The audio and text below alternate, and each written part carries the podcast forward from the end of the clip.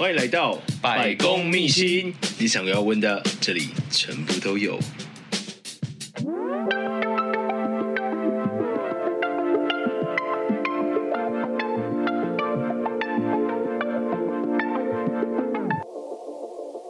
Hello，大家好，欢迎来到百公秘辛，我是今天的节目主持人施礼先生。那今天我们邀请到一位非常可爱的来宾。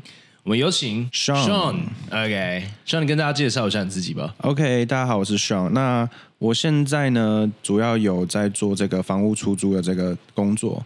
对，那我现在在大安区有九间房子在出租。我当初为什么会有这个契机想要去做出租房，是因为我前两年创业的时间，然后有赚到一些钱，但是呢，因为我呃，很喜欢做投资嘛，然后在投资的过程中，其实这两年就赔掉蛮多钱的。去年的一个契机就是刚好认识一些人，然后呃，觉得说，哎，有这个出租房可以投资，比较稳定的被动收入，所以就把一部分的心力跟钱花在这上面。所以说，你是从去年的六月六月份才开始当房东？对对。哎，你说你当房东，所以说你呃，房子本身是你自己的吗？嗯、呃，房子本身不是我自己的，嗯、是我跟呃原本的房东去租借去承揽，哦、然后呢，我再把它呃整理的漂亮一点，然后再把它出租出去。所以就是传说中的二房东。对，没错。嗯哼，哎，那通常人家不是都会说不会希望，就是通常房东不会希望说自己租给二房东来做。对，因为呢，嗯、以往的惯例是，就是有非常多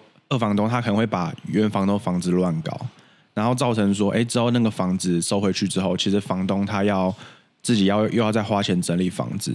之前有一个是，就新闻也是蛮大的一个二房东，就是会两边坑杀，就是可能也把房东的房子去做违建，或者是做做一些扩建，然后呢，造成一些可能基本结构上或是漏水的问题。那其实那个都很麻烦，就是后续都要花很多钱去处理。所以，嗯、可能就因为有这样的一个先例在，所以其实房东他不太愿意。去把房子租给二房东，对，所以其实二房东难的地方是前面要跟这个房东去做沟通，然后你要让他信任你说你会怎么样去做，不会把他房子乱搞。哎，我我要补充一下，二房东可能有些人不知道这个名字是什么意思，我我再补充一下，二房东就是等于说，呃，如果说今天是房东这件事情是本身说房子是你自己的，然后你把你自己的房子是挪来作为出租。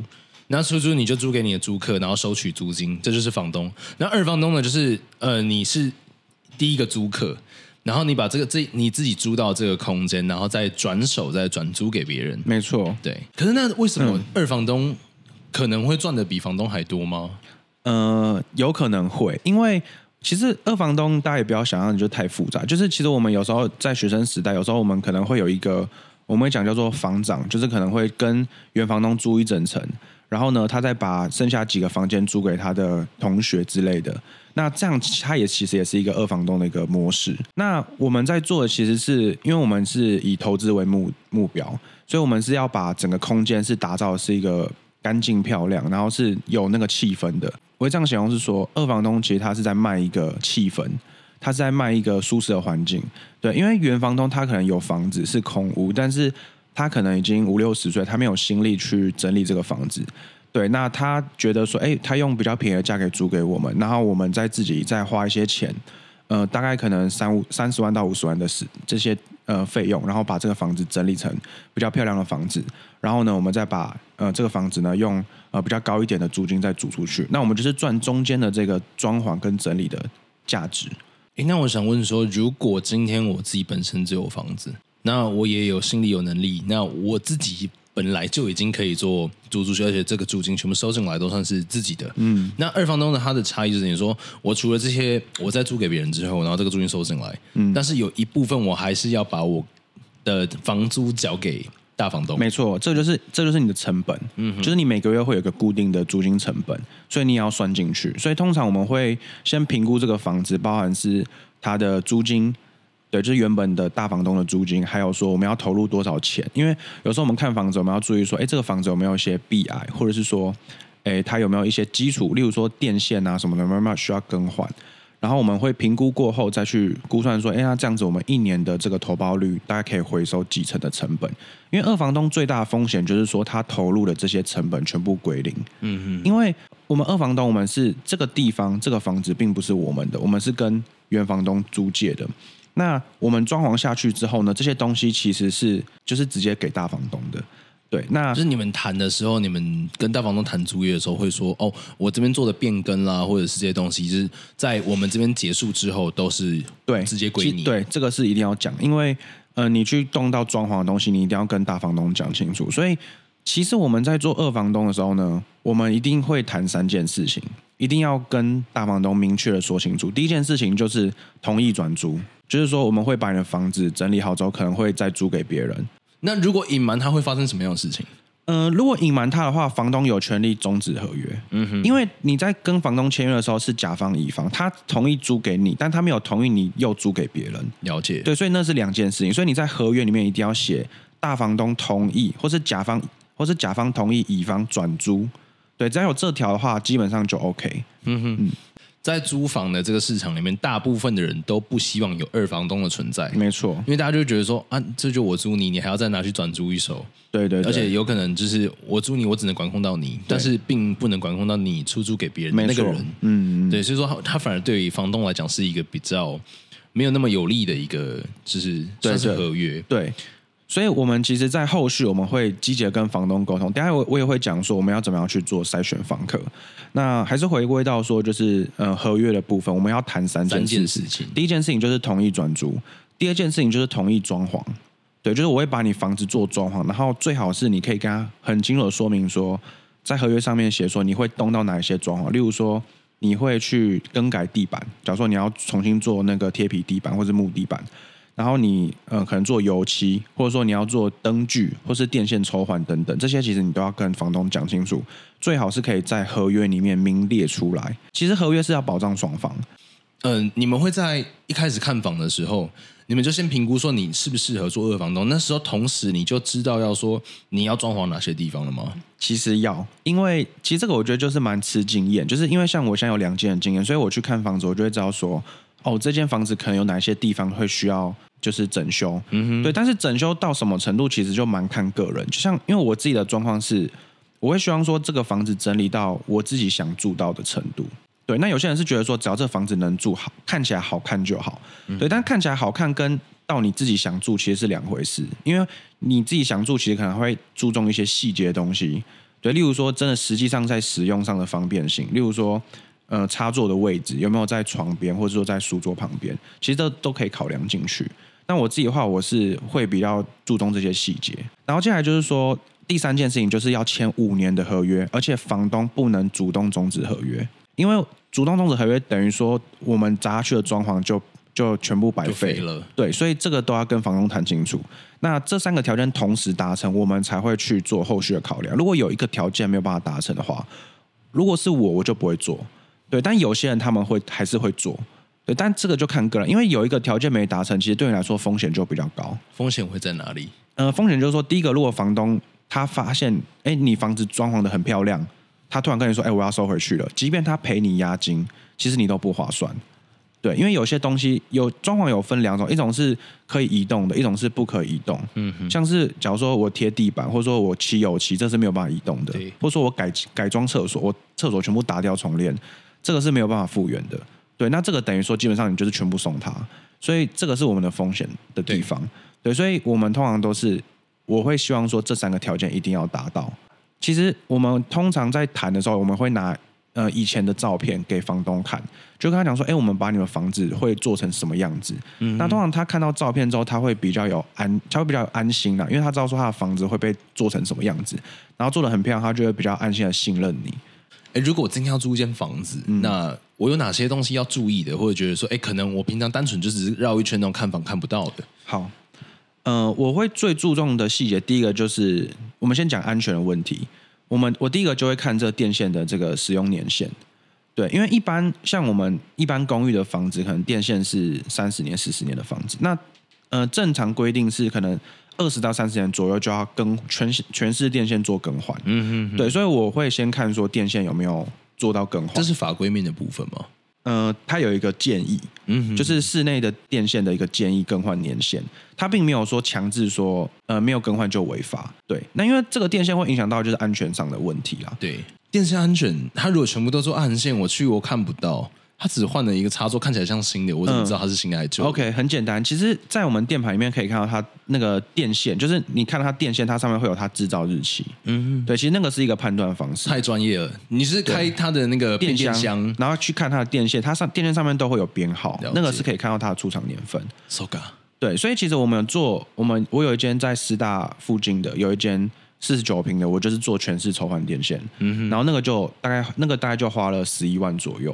光是电线整层楼的这样配线，就要十一万左右。但是那个地那个那个房东比较佛心，是因为我有跟他讲这件事情。然后其实我觉得这个就是要等下，我觉得可以再聊到，就是谈判的一个一个技巧。就是我有跟房东讲说，这个是跟安全性是有关系的。那基基本上基础工程类，就是电线抽换啊这种基础工程，其实是原房东要负责的。所以这部分的费用呢，其实。大部分是原房东的负担掉，所以我并没有真的花十一万去弄，我好像只花了可能两三万，就是按照一个比例，那他也可以接受，他也觉得确实这个跟安全上是有问有关系的，呃，这是我比较注重。然后再来就是说，第二个就是我觉得生活环境我比较讲究的是卫浴的地方，对，我会希望说把厕所把它整修起来，因为我们会看到以前那种就是那种阿嬷厕所，就是那种瓷砖，然后小格瓷砖绿色或是那种红色的，你就会觉得说哇那个。其实它并没有说不干净或是很脏，它只是说单纯使用起来心情不是很对。那个使用起来就是感觉就是在阿妈家的感觉，所以你就会觉得说 阿妈家不好吗？阿妈家没有不好，但是我们现在是想要就是一个一个简约风，想要一个一个有比较有活力的感觉。对，没错，我们要一个温馨舒适的感觉，所以我通常都会把厕所做改造。嗯，接下来是我觉得第三点，我在讲第三点，我比较注意的地方，我觉得对外窗。嗯哼，如果这个房间里面没有对外窗，我就不会去租它。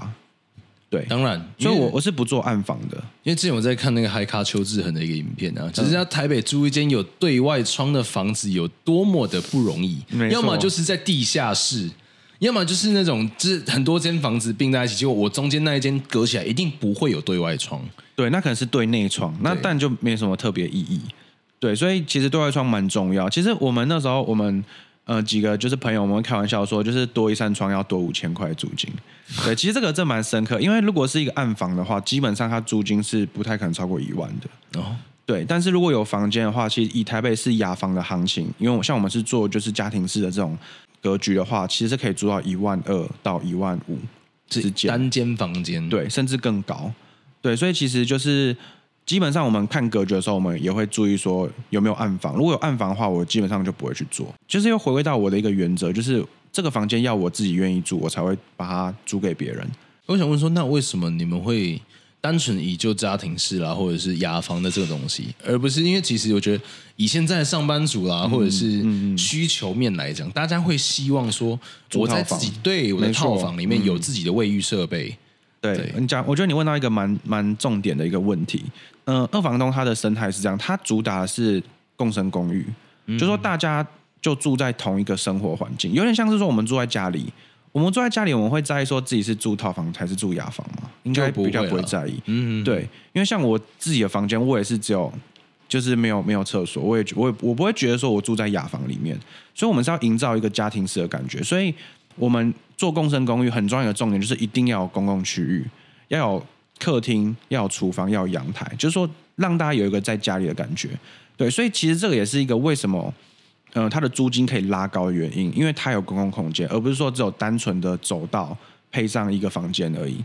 对，那这个就是我觉得是二房东他的主要一个切入一个重点，共生公寓的这件事情。嗯、对，那你希望他有一个家的感觉，没错。但是我觉得。你刚就你刚刚讲到说要怎么样挑房客，对，我觉得这是一个很重要的问题，这非常非常重要。因为我今天好，我要住一个家，结果我的家人并不是我那么喜欢的家人，怎么办？OK，好。首先呢，我要先讲一件事情，就是房客的品质呢，其实可以用一个很简单的方式去过滤掉，就是租金。对，其实这个蛮现实的。可是回归到一个问题，就是说，因为共生公寓它的租金会比一般的雅房还要高。我我我刚可以怀疑，就是你刚刚的言论是在歧视？没有没有没有没有没有，我没有我没有歧视 歧视穷人，但 是没有我没有我没有歧视穷人，但是就是这个是一个筛选机制，嗯哼哼，对，就是我们会希望说，我们提供更好的居住环境给你，但是你相对应的你的你的你的门槛会比较高一点，那也没关系，就是说如果你能够负担得起这样的一个费用，那我们就会去带你来看。当然了，就是愿者上钩。对，愿者上钩。我的门槛就摆在那里。对，那你愿意就是付这么，就是为了你的生活品质啦，然后去付出一定的金额，对，那你就同样的可以获得这样的一个生活水准。对，那通常我们我们租房都是两押一租嘛，就是两个月押金加第一个月的租金，所以其实基本上你要付三个月的对房的房租。对，那呃，假如说以一间一万二的来讲的话，你基本上你一开始就要拿三万六出来。那其实这个是一个一个筛选的过程，就是说，哎，你要一个人，他可以突然拿三万六出来跟你租房子，那我觉得他在自己的呃经济条件上，或者说他在生活上，其实基本上是还过得去的。我们在带看过程中也会就是对他做一些提问，就例如说，哎，你什么工作？然后，哎，你那你兴趣是什么？就是做一个简单的问答，然后去看一下他的谈吐。对，然后我们会在一起决定说，哎，我们最后要租给谁？对，大概是这样的一个感觉。那一起决定是由谁一起决定？嗯、呃，我们有时候会有一些合伙人。嗯哼，对。那我们合伙人或者说我们带看过程中，我们就会讲一下，哎，我们带看这个人的感觉怎么样？然后呃，也会一起讨论说他的工作啊，或者是年龄基本状况。对，那假如说同时有两三个人要租，我们就会去筛选到底要租给谁。对，基本上我会建议说，因为我像在开股东会议的那种感觉。对对对对对，但是因为我现在我们都是两个人合作而已。对，因为其实这个东西，我是觉得说，因为二房东这件事情，其实他要付出蛮多心力的。等一下，我觉得也可以再跟大家讲，就是大家其实都只看到表面上好像收房租很爽，嗯哼，对，但是可能我们前面花很多心力，大家是没有看到的。像你跟你合伙人。有时候你在看房子的过程当中啊，嗯，嗯。就是你去找大房东看房子，对，你会同时找你的要跟你一起合伙经营共生公寓的这个人，你会带他一起去看房子吗？会，呃，可以这样的看，也可以分开看，嗯哼，对，其实这个也蛮有趣的，就是其实看房它是有点像是在作战的一个感觉，就是你跟房东之间要怎么样去沟通，对，但有时候并不是说我们要故意去欺骗他或者什么，就是说。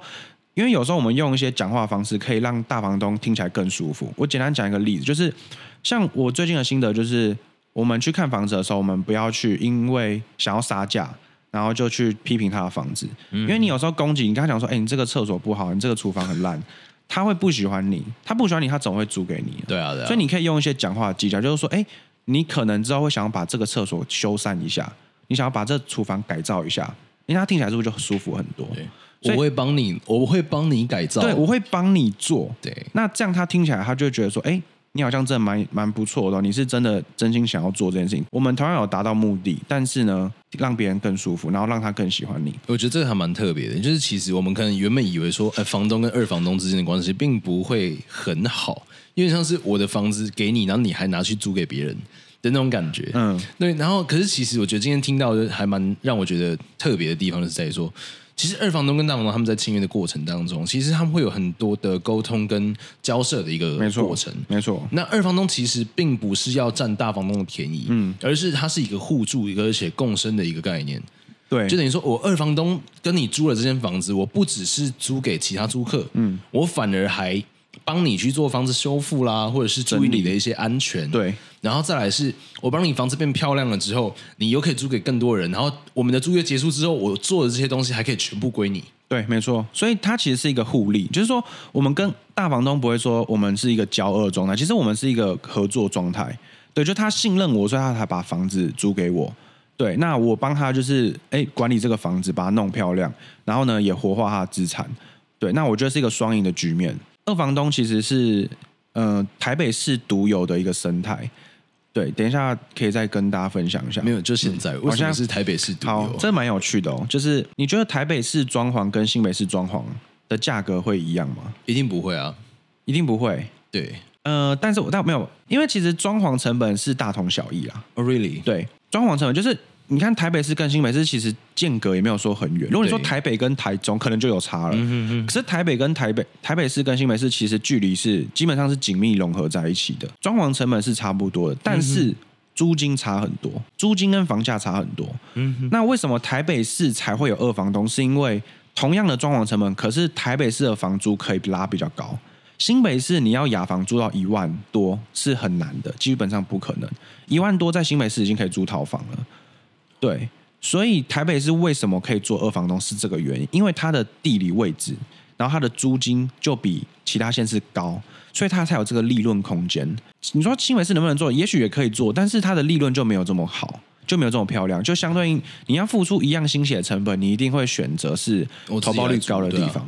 我自己租别人就好。对啊，对啊，没错啊，没错。所以我们为什么说我只做中山、新一、大安？这我只会看这三区的房子，还有中正区。对，中正区可以。对，然后需求也比较高。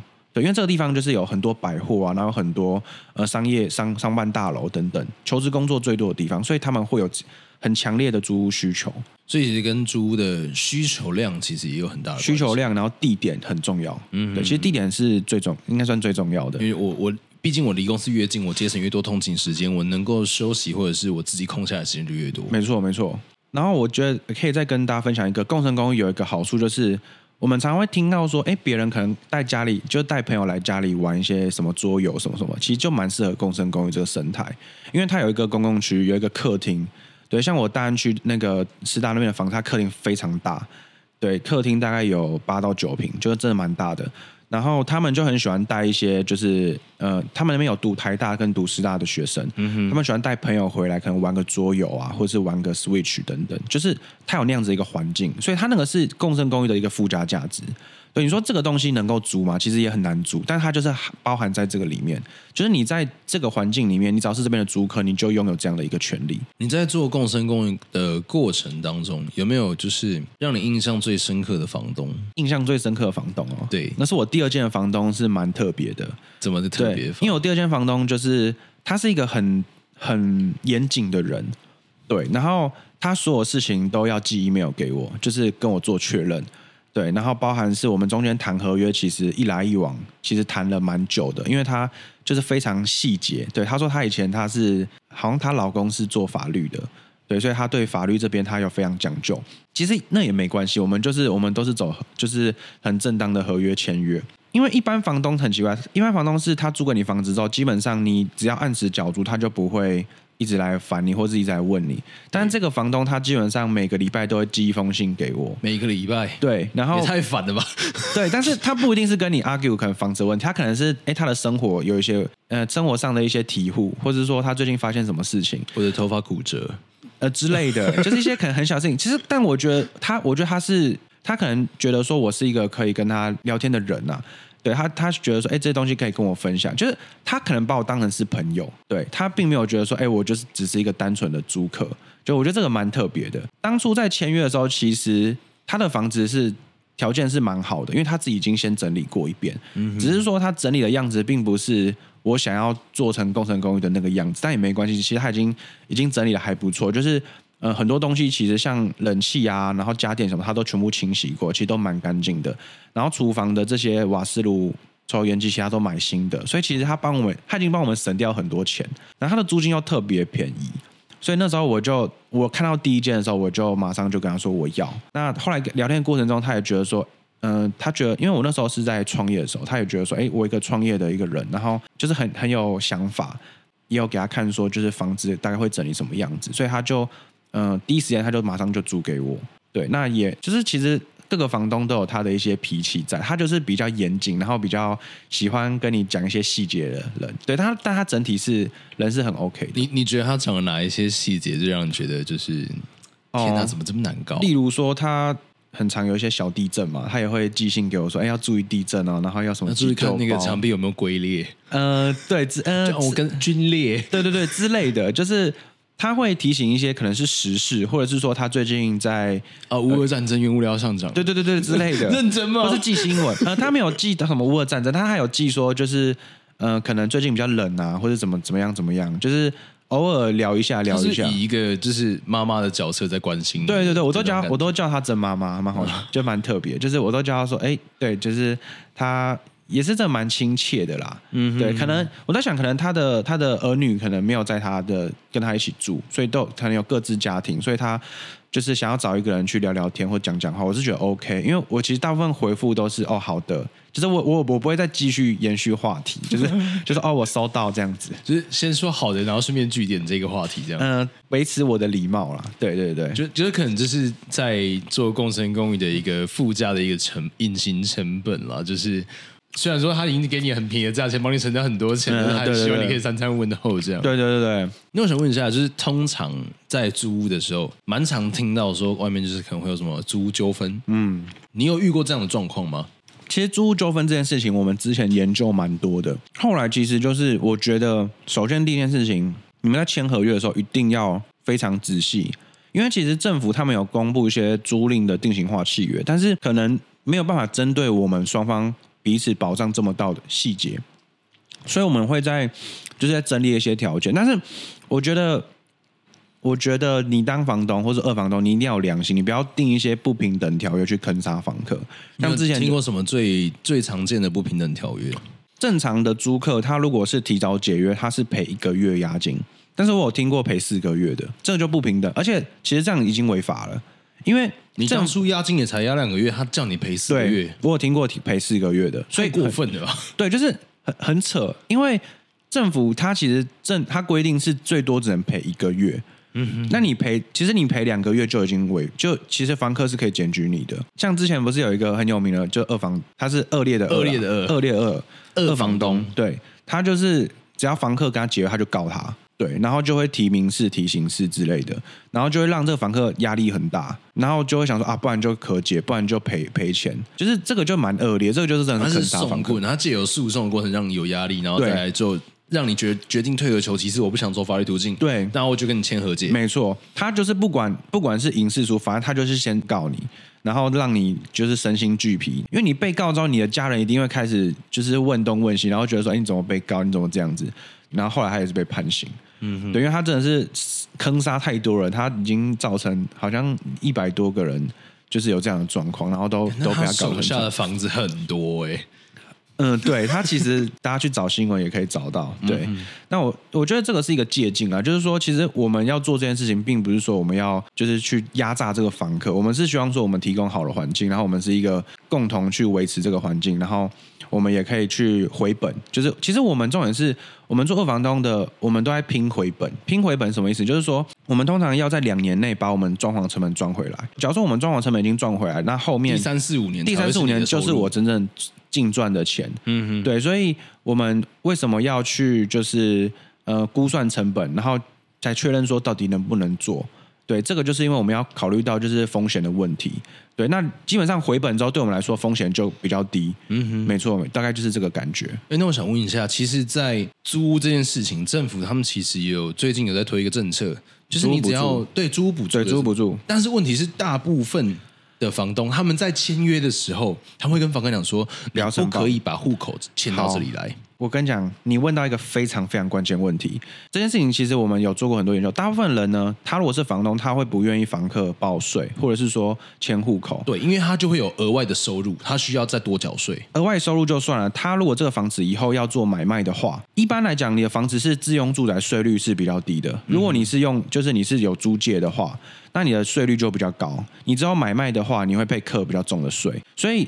大部分的房东他会选择不报税，对，那大家其实睁只眼闭只眼，因为其实你要去稽核他说有没有这个房租收入，其实是比较难举证的，除非说房客主动检举，对，但是房客通常除非他跟这个房东有交恶，但是。不然他不会。我为了在住的期间，我不要被房东弄。我我如果说解约的时候，你不要又扣我租金还是什么有的没的。对对对对对。其实房客是相对弱势的，好来好去。没错。嗯、呃，这件事情其实政府，你像你刚好提到说，政府最近有推出这些租屋补助方案，其实背后的目的就是鼓励房东报税，因为。他这个他有一个好像是三百亿的补助计划吧。这个补助计划出来之后呢，他会如果房东主动报税的话呢，他会变成是一个公益出租人的身份。他出租的房子都是全部用自用税率，所以他等于说他是鼓励房东主动报税，然后呢，他不会在后续的税率上面，或是说房屋税啊、地价税啊这些税不会再加上去，全部都是优惠的。我觉得这个是一个趋势，报税是一个趋势。呃，房东报税也有一个好处哦，房客也可以报。房客也可以报补助嘛？对啊，对啊。其实报补助等同于，其实你的租金是不是就降低？减少。对。那像呃，像我有个朋友，他就是报一个，他他的房东就给他报税嘛，那他就是每个月就有三千六的补助。例如说他住一万块好了，那他每个月多补助三千六，等于说他实际上只花六千四去做补助。那这样子的话，其实可以让房东他的这个租屋的这个价格更有竞争力，而且就是这样，房客越来越愿意来你这边去租房子。对，所以其实如果给房客报补助的话，其实你你的物件就是你的房子会更有竞争力，因为因为你你就等于说你其实你在价格上就已经打很多。优惠了，对。对对对，而且你这个优惠还是拿政府的优惠来补助你自己在租屋的一个竞争的一个没错，所以其实租屋不是它算是一个双赢的局面，只是说要注意的就是说，你这个房东在做这件事情的时候呢，你要先确定说这个房客他会不会报税，然后再来就是说，呃，未来政府他还会不会持续补助？对，因为像很多房东他们不了解这这个东西的话呢，他会怎么做呢？你房客要报税可以，那我租金就增加。那其实会等于说，其实房客根本就没有比较划算，或者说可能有划算一点啊，但是就是一点点。那我我还多做这么多手续，就是、然后还要跟你交恶。对，没错。所以，例如说。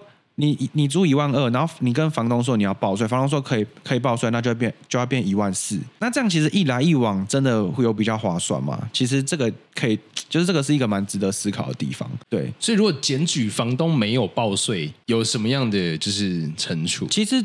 对房东来讲，对房东来讲，嗯、呃，其实目前来讲，好像很少听到说有检举成功，因为你因为你检举别人，你要举证，嗯、但是房客很难去举证房东，就是你你又没有他的金流的记录。那如果说我把那个合约拿出来说，他禁止我迁户口到这里，这个可能就比较偏向可能是民事上的一些问题。嗯哼，对，就是应该说这件事情，他房东没有报税，他当然是一个可能有违法的疑虑，但是。他可能比较不会有强制性，就是他并不是一个犯罪，对，他只是说在民事上或者说在税务上面他没有去做诚实申报，嗯哼，对，那那大不了就是之后再补缴，再补补对补缴，对，所以他为什么他没办法说很强制？因为他并不是说，例如说房东他有对你做出什么样。呃，刑事上或者说就是比较严重的罪行，那他这样的话才会有强制性。老实讲，房东其实应该说房客是比较弱势一点的，他比较没有办法主动的去跟房东谈很多条件，所以其实房东他有自知说他能够呃做到的能力是什么样子。哇，这白宫面现在呼吁就是各位听众朋友，如果你今天是房东或者是二房东的，记得。政府的一个租屋补助是一个非常好用的一个东西，它不止它可以帮你节税，就是你说你房子不会算是租用的，而且是你是算公益出租人，嗯，然后它之后在房屋的一个使用的使用上面，它会算是你自用税率，嗯，那如果说你在转卖的时候，你还会帮你省钱，对。对，那这对房客来讲呢，他就可以让他的那个房租再降低，嗯，本身呢又可以大幅度的提高你在呃市场上。对市场上的一个竞争力，没错。其实我们有时候也会想说，哎，那政府为什么？我要做这件事情，其实你反推回去很简单，政府就是希望说，他能够就是有所有正在出租的这个房东的名单嘛，对，这样他就会知道说，哎，这个人他到底有没有在做出租？所以其实我觉得是一体两面，就是你你申报可以，但是你要知道说，你申报之后，政府就知道说你有出租事实。那我觉得这个就是看你怎么样去做抉择。对，就是就是每个人自己去做判断。对你，你可以去计算说你未来的规划，你有没有要卖房子，或者说你没有要卖房子，那你可以去算一下怎么样对你来说是比较好的。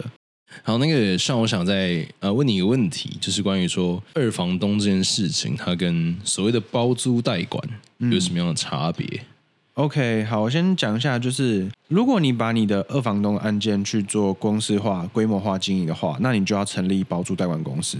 二房东会比较让大家会有诟病的地方，就是因为说你跟房客收的钱，其实它是没有一个会计记录的，所以你可能在报税上面就是不知道说你有这笔收入，对，所以这个是二房东他比较不能够浮出台面的地方。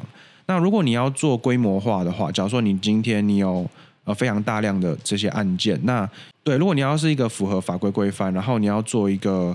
呃，公司化经营，那你可能要成立包租代管公司，然后用这个包租代管公司跟房客去做签约，所以你的金流就是房客会这个租金给你，是先到公司之后，然后呢才去做呃后续的一些财务运用，对，财务运用。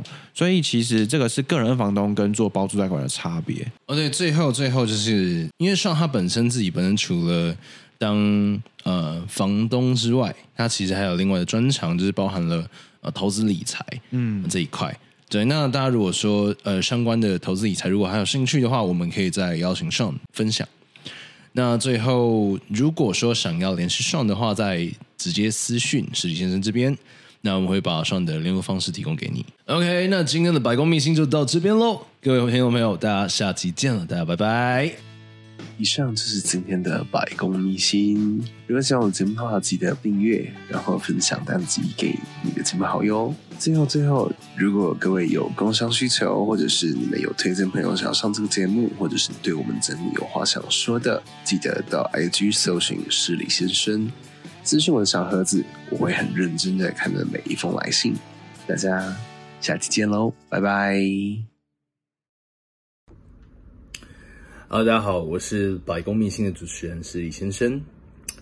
我们现在在进行百工秘友募集中的活动，成为百工秘友有三个好处。第一件事情，你可以提前知道石礼先生将要访问哪一位来宾，还有哪一个职业。如果你对这个职业或者是这个来宾有任何的问题，你都可以私信给石礼先生，由我在节目中对来宾进行访谈。第二件事情是，如果是你或者是你的朋友，想要上百工秘辛的节目的话，我们都可以优先帮你安排进我们的来宾名单。